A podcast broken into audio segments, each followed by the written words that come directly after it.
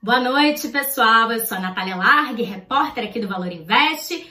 Vim trazer para vocês o saldo não só do dia, também o saldo da semana, o saldo do mês, mas o que eu tenho não são notícias muito positivas. Vou começar contando uma história. Vocês sabiam que desde que o Ibovespa atingiu ali a sua máxima, ele já caiu 20%?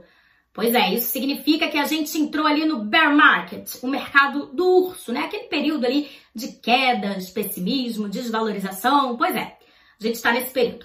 O que aconteceu hoje foi que o Ibovespa caiu um pouquinho a mais ali de 2%, né? No mês, ele já acumula uma queda de quase 7%, né? Nessa semana, acumulando aí todos os dias, a queda foi de 2,63% e desde o começo do ano até aqui, o Ibovespa já entregou 13% de desvalorização. Pois é.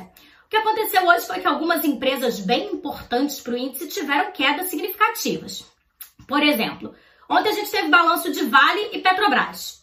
O balanço da Vale, apesar de ter mostrado um lucro, não foi tão bem recebido assim no mercado. O mercado esperava ali resultados um pouco melhores, então a Vale caiu hoje. No caso da Petrobras, os resultados foram bem recebidos, o mercado gostou mais das falas do presidente Jair Bolsonaro, que disse ali que a empresa deveria lucrar menos e ter um papel social, não foram tão bem recebidas assim, né? Porque elas sugerem ali um desejo de uma certa interferência na empresa e na política de preços, né, praticada por ela, e o mercado não gosta nada disso, então as ações da Petrobras caíram também.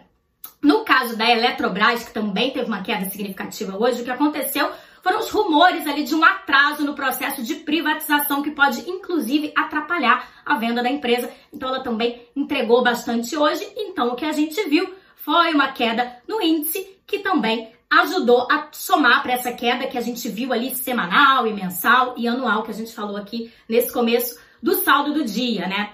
Bom, nesse que procó todo o que aconteceu com o dólar, subiu. Pois é, ele voltou até alta, né? 0,41%. Ele está cotado a R$ 5,64. No ano, o dólar já acumula uma alta também bem forte de 8,8%. Né? A moeda está bem desvalorizada, a nossa moeda, no caso real, está desvalorizada e o dólar continua subindo. Na semana que vem, a gente volta ali para te contar o que, que aconteceu depois do mercado digerir isso ao longo do final de semana e a gente espera vocês uma boa noite e um ótimo final de semana a todos.